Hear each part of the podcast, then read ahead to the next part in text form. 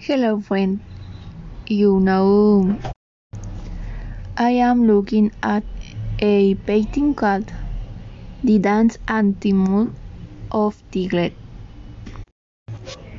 In the painting, I can see how people are celebrating, dancing, eating, drinking, smoking, and even doing business.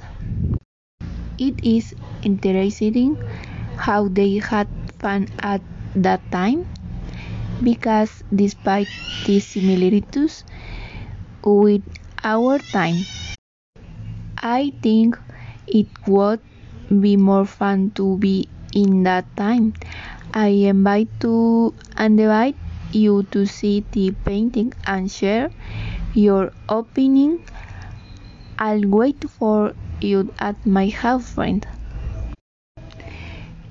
Integrating activity one, dance at the mall.